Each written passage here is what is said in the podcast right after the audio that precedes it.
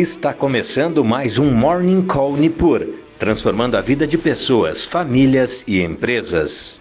Muito bom dia, meu nome é William e estamos começando mais um Morning Call Nipur com as principais notícias para o dia de hoje.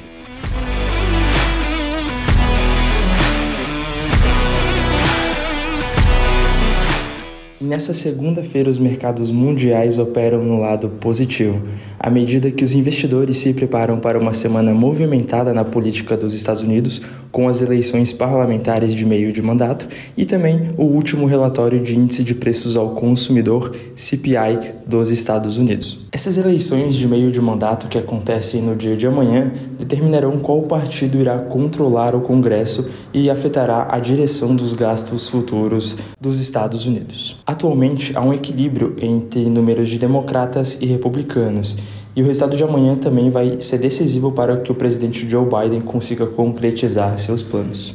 E vindo para o Brasil, temos um destaque na B3 que ampliou o horário de negociação para as 17h55 a partir de hoje. Até sexta-feira, o horário era 16h55 para a abertura do call de fechamento.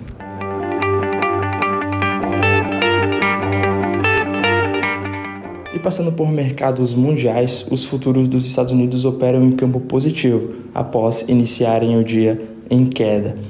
Destaque vai para a Apple, que tem perdas no pré-market, considerando que ela anunciou que terá redução na produção de iPhone 14 em decorrência de restrições de Covid-19 na China.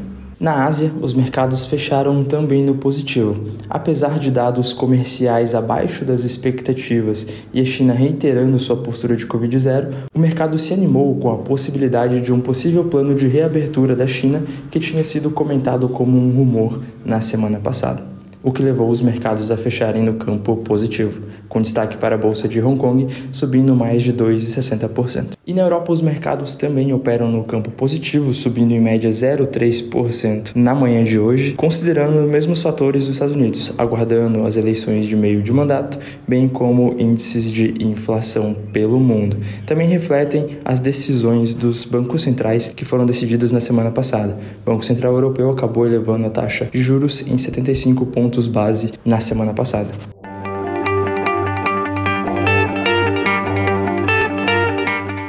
Passando por commodities, temos a cotação do petróleo recuando de forma leve na manhã de hoje, caindo cerca de 0,20%, cotado a 98,31 dólares o barril, com a China reiterando sua postura mais rigorosa quanto ao Covid e sua tática de lockdowns.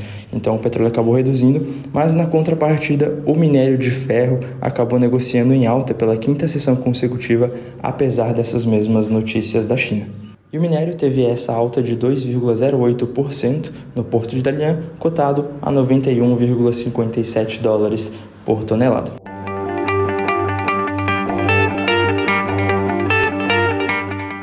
Na agenda econômica, a semana terá alguns dados importantes, mas especificamente no dia de hoje temos poucos dados, tanto para o Brasil quanto para os Estados Unidos. Destaque para o Focus no Brasil hoje e discursos de presidentes do Fed nos Estados Unidos.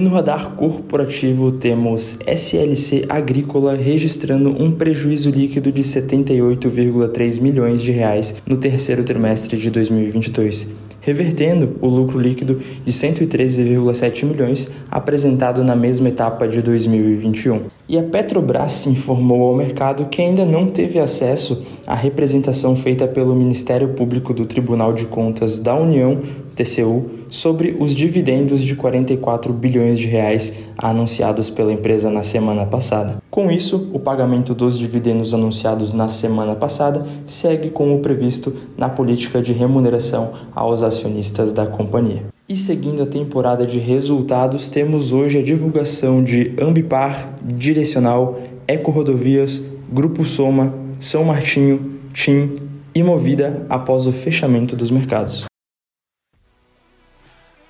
E essas foram as principais notícias para o dia de hoje.